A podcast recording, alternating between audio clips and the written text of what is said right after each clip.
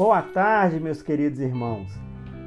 É uma alegria enorme estar aqui com vocês para podermos estudarmos o Evangelho segundo o Espiritismo. E hoje nós iremos tratar sobre o capítulo 10, item 6 do Evangelho segundo o Espiritismo. Mas antes, vamos nos concentrar para realizar a nossa oração.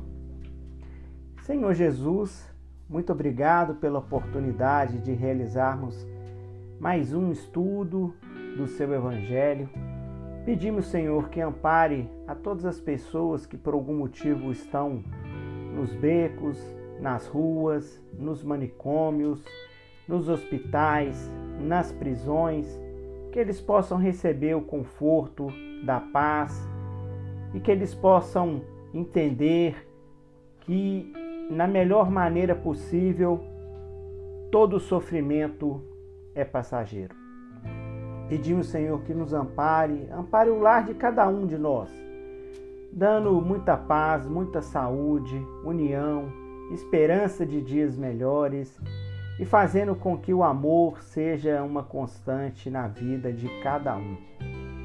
Pedimos, Senhor, que abençoe o solar, essa casa abençoada, que quanto antes possamos retornar às atividades normais, para que, diante disso, tenhamos a oportunidade de realizar todos os estudos, as aulas de evangelho, bem como os encontros que são realizados entre nós, é, colaboradores da instituição tão abençoada para as nossas vidas.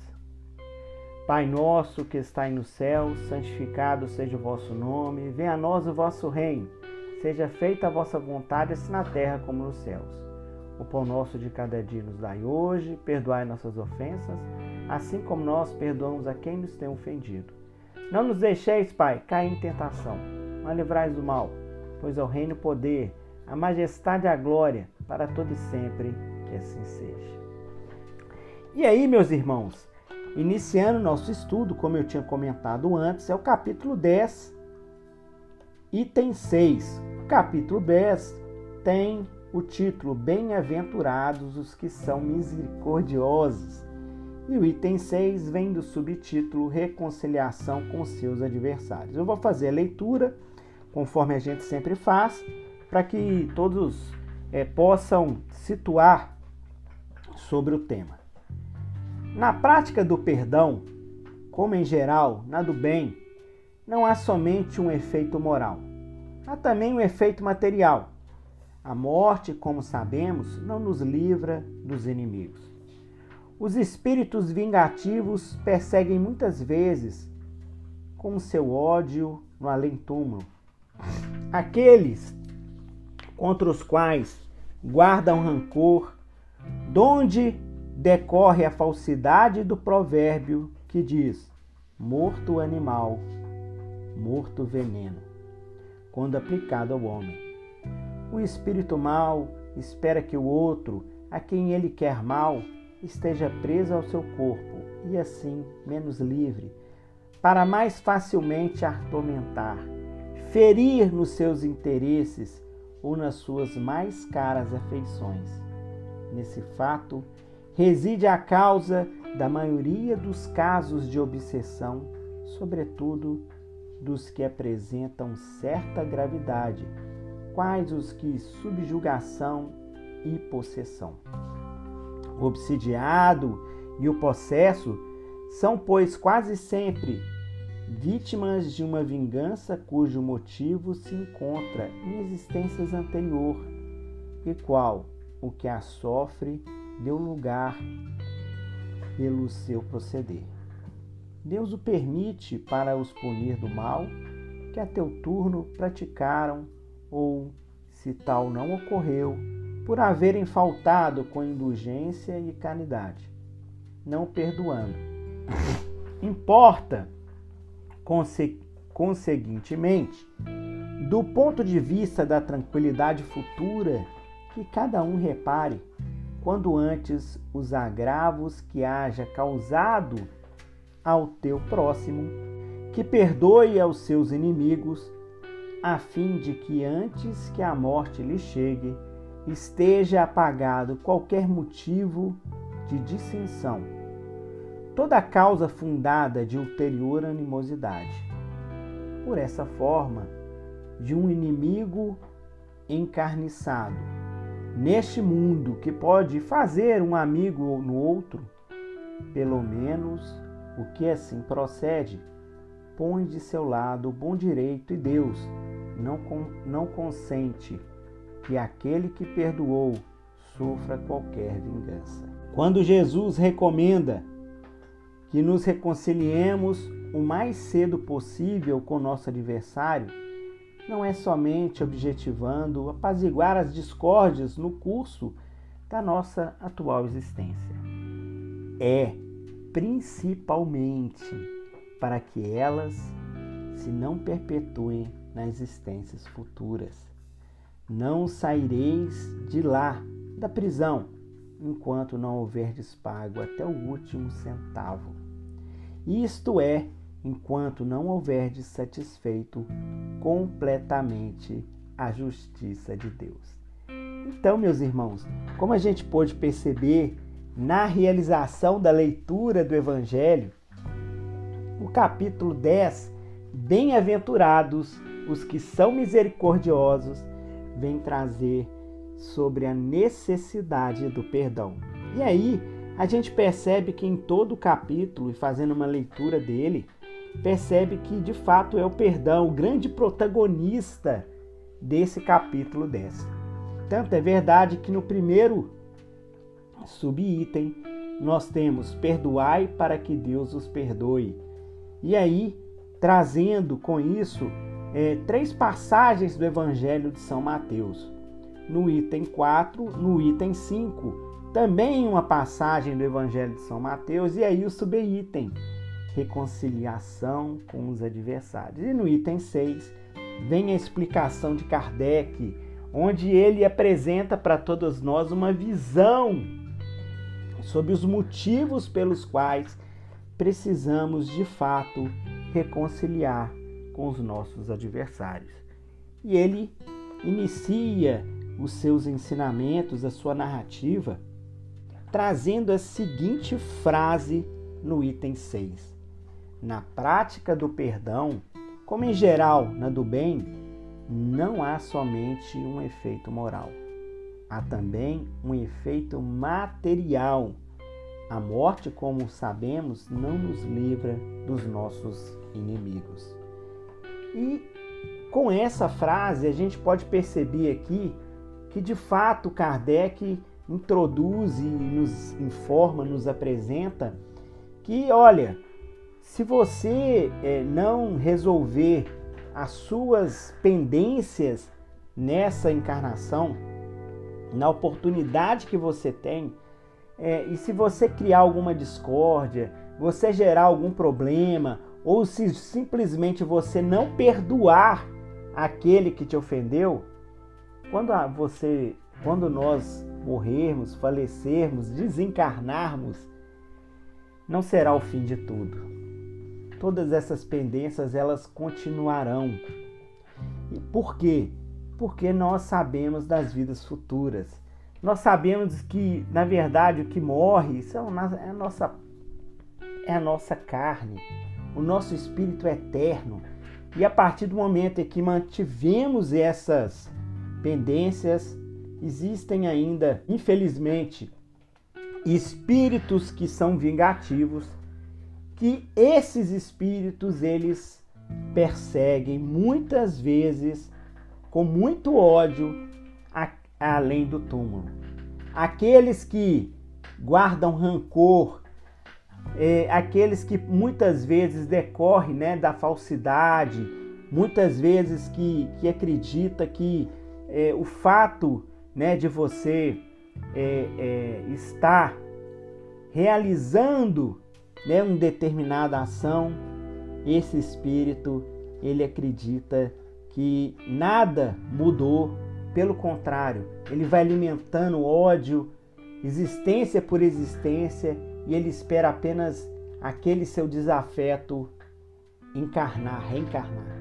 Porque ele sabe que através da reencarnação ele está ali preso, o espírito, né? o nosso perispírito, a nossa alma fica é, junto do nosso corpo e com isso facilita para aquele que porventura não quer o nosso bem, que é um desafeto do passado, ele possa iniciar a dita influenciação e fazendo com que, é, dependendo daquele irmão que está ali deixando-se influenciar, sabemos que muitas das vezes as consequências não são das melhores.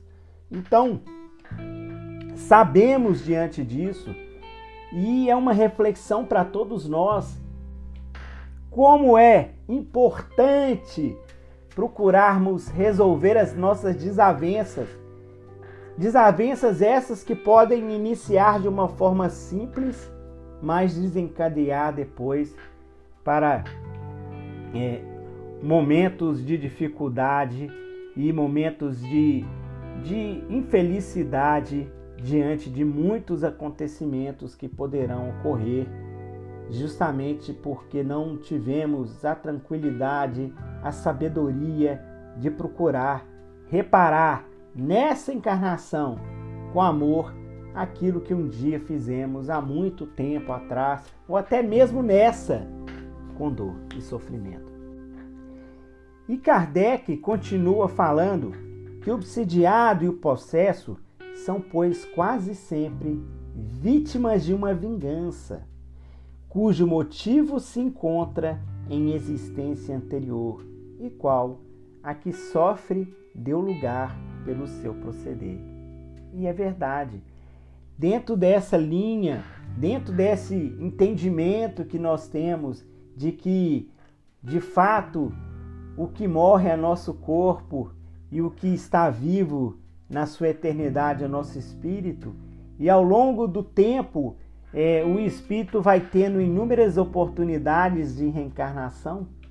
Dentro desse entendimento que nós espíritas temos, quando Kardec nos apresenta que esse obsediado, né, ele sofre a influência daqueles que há um tempo atrás provavelmente foi vítima de um comportamento que porventura cometemos contra ele. E até esse espírito compreender que o amor, que o perdão, que o entendimento é o melhor remédio diante das desavenças, muito se passou, muita situação ocorreu e com isso é, várias é, questões mal resolvidas fizeram com que esse irmão que porventura influencia continue ainda guardando ódio, rancor no seu coração. E aí, com o intuito de, inclusive, esclarecer, Emmanuel, no livro O Consolador, responde a pergunta 337, onde a pergunta 337 é a seguinte: Concilia-te depressa com seu adversário. Essa é a palavra do Evangelho, mas se o adversário não estiver de acordo com um bom desejo de fraternidade, como efetuar semelhante conciliação? E aí Emmanuel responde: Cumpra cada qual o seu dever evangélico. Buscando o adversário para a reconciliação, precisa, olvidando a ofensa recebida. Perseverando a atitude rancorosa daquele seja a questão esquecida pela fraternidade sincera, porque o propósito de represália em si mesmo já constitui uma chaga viva para quantos o conservam no coração. Então, Emmanuel pergunta, é, diante da pergunta, Emmanuel responde de forma muito clara: olha, mesmo que você é, insista em querer reconciliar com seu adversário, e ele não queira, por algum motivo, ou até por uma por estar guardando alguma mágoa, por algum rancor, mesmo assim continue. Mesmo assim, dê o seu exemplo. Mesmo assim, faça por onde essa mágoa ela seja diluída. Procure através da força do seu exemplo, procure através, né, dos seus atos, procure através das suas atitudes a fazer com que essa pendência ela seja diluída. E aí, meus irmãos, a gente percebe que depende de cada um de nós. Independente de qualquer situação que nós vivemos, esse essa questão do perdão depende esse, esse essa possibilidade da reconciliação com os nossos adversários é uma ação que cada um de nós precisa realizar efetivar.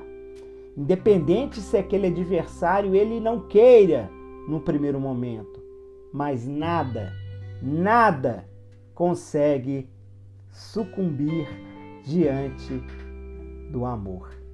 O amor é, é o sentimento maior, que por sua vez, a partir do momento em que procuramos realizá-lo na sua forma verdadeira, procuramos fazer com que esse amor ele seja transformador e não só da nossa vida, mas de todos que estão à nossa volta, independente da situação que vivemos, esse amor vai fazer com que, de uma forma ou outra, aquele que guarda um certo rancor do nosso de algum ato que foi praticado por nós mesmos, é, de algum ato que foi praticado por cada um de nós, melhor dizendo, a gente percebe que vai ser natural essa transformação, essa reconciliação.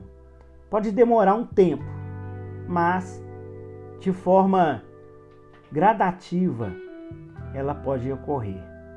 E aí, diante disso, percebemos que de fato o nosso comportamento as nossas atitudes fazem a diferença. E aí continua Kardec. Quando Jesus recomenda que nos reconciliemos o mais cedo possível com o nosso adversário, não é somente objetivando apaziguar as discórdias no curso da nossa atual existência. É principalmente para que ela se não perpetue nas existências futuras não saireis de lá da prisão enquanto não houverdes pago até o último centavo, isto é, enquanto não houverdes satisfeito completamente a justiça de Deus.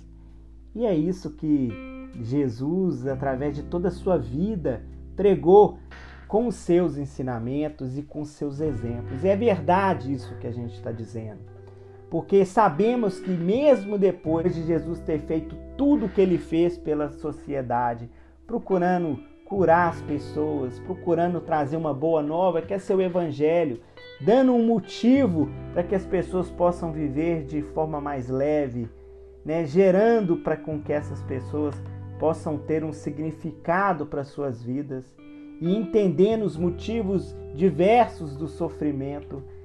Jesus, mesmo assim, sendo capturado, torturado, sofrendo coisas horríveis. E aí, lá no seu momento, quando ele estava sendo crucificado, Jesus, mesmo assim, olhando para os céus, pediu que perdoássemos, porque não sabíamos o que estava fazendo. Esse é o exemplo maior da necessidade de procurarmos diante das pequenininhas coisas da nossa vida, diante da nossa insignificância, perto de tudo que Jesus nos trouxe, nos mostrou e viveu como governador da terra. Diante disso, é um exemplo para que possamos fazer uma reflexão na nossa vida e procurar mudar né, o nosso comportamento e, quem sabe, transformar a nossa existência de forma positiva, gerando consequências para as existências futuras e apaziguando o coração daqueles que trouxemos a dor em existências atuais e passadas. E aí, meus irmãos, com o intuito de ilustrar o estudo de hoje, eu trouxe uma lição que foi psicografada por Chico Xavier. Lição essa que está no livro O Espírito da Verdade, que foi desse livro, que por sua vez é de autores diversos, e esse livro é um compêndio de várias lições que foram psicografadas por Chico e por Valdo Vieira. E aí, a lição é a lição 33, que tem como título Página do Caminho. E ela vem ilustrar justamente o capítulo 10, itens 5 e 6 do Evangelho. A lição ela inicia da seguinte forma: Não aguardes o caminho perfeito para as obras do bem. Espera-se ansiosamente a criatura irmã na soleira do lar, e o matrimônio trouxe alguém a reclamar-te ao sacrifício e ternura. Contavas com teu filho, mas teu filho alcançou a mocidade sem ouvir-te as esperanças. Sustentava-se-te no companheiro de ideal, e de momento para outro recolheste mistura vinagrosa na ânfora da amizade em que sorvia água pura. Então, ele já inicia na é, a lição, e aí é uma lição que foi escrita por Albino Teixeira, já inicia essa lição trazendo uma reflexão do nosso dia a dia, da nossa vida, onde nós temos exemplos é, que ocorrem dentro da nossa casa, no meio do nosso lar, onde nós sabemos que aqui estão aqueles que são companheiros, que são aqueles que são os nossos é, verdadeiros parentes espirituais, que temos uma afinidade além da vida corpórea, mas também nós sabemos que no nosso lar estão aqueles que são os nossos credores do passado. São aqueles que, por sua vez, diante de uma programação espiritual, Deus nos permitiu reencarnarmos juntos para que possamos, através da presente reencarnação, quem sabe pagar o mal com o bem, quem sabe transformar o ódio em amor, quem sabe transformar o sofrimento em alegria. E aí, ele inicia falando: Esperava-se ansiosamente a criatura irmã na soleira do lar, e o matrimônio trouxe alguém a reclamar-te sacrifício e ternura. Olha, olha a explicação de Albino Teixeira para as dificuldades que muitas vezes nós temos na nossa casa diante da nossa companheira, da nossa esposa, do nosso esposo, que no primeiro momento é uma maravilha, mas a partir do momento que vai se iniciando e vai se caminhando, a gente percebe que o casamento, de fato, é uma mistura de renúncia, de perdão, de sacrifícios, porque são dois espíritos que são estão ali e que por algum momento diante da programação divina vieram com essa com esse objetivo de quem sabe resgatar ou quem sabe ajudar todos aqueles que estão ali, né, seguindo é, e são consequências do casamento, que são os filhos. Os filhos que também, quantas e quantas vezes a gente vê é, é, histórias e conhece pessoas que falam: Eu tenho tanta dificuldade para lidar com, com meu filho, pais contando, eu tenho tanta dificuldade, filhos falando: Eu tenho tanta dificuldade de contar com meu, com meu pai, de relacionar com ele. Da mesma forma, maridos e esposas comentando: Eu tenho tanta dificuldade de lidar com a minha esposa. no primeiro momento era uma maravilha, de repente mudou tudo. O que será que aconteceu?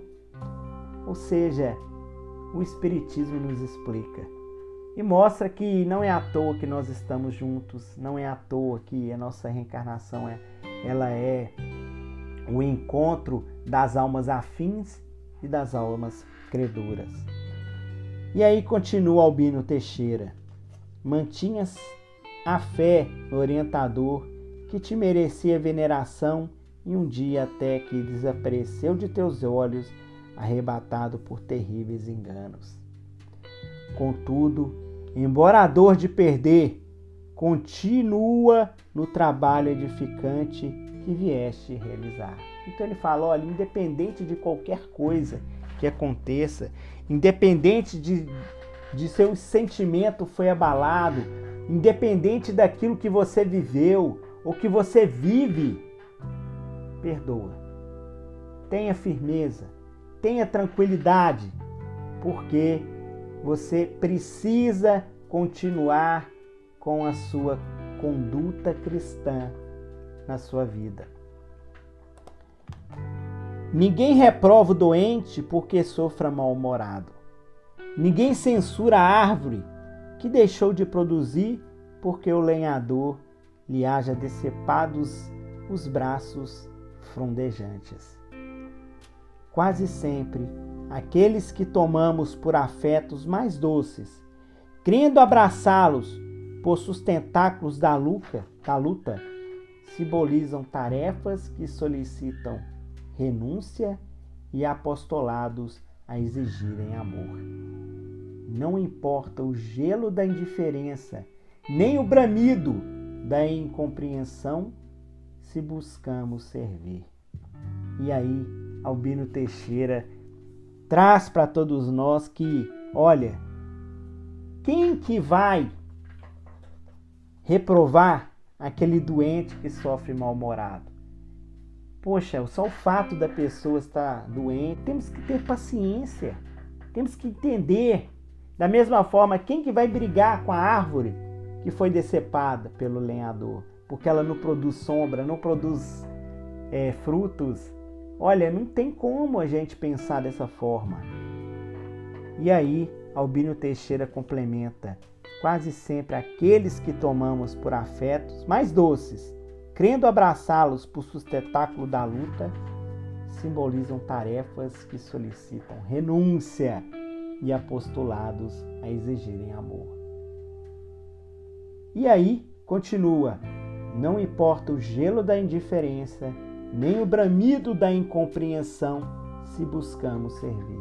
Vamos fazer a nossa parte, vamos dar o nosso exemplo. O coração mais belo que pulsou entre os homens respirava na multidão e seguia só. Possuía legiões de espíritos angélicos e aproveitou o concurso de amigos frágeis que o abandonaram na hora extrema. Ajudava a todos e chorou sem ninguém. Mas, ao carregar a cruz no monte áspero, ensinou-nos que as asas da imortalidade podem ser extraídas do fardo de aflição e que no território moral do bem, alma alguma caminha solitária, porque vive tranquila na presença de Deus. Albino Teixeira.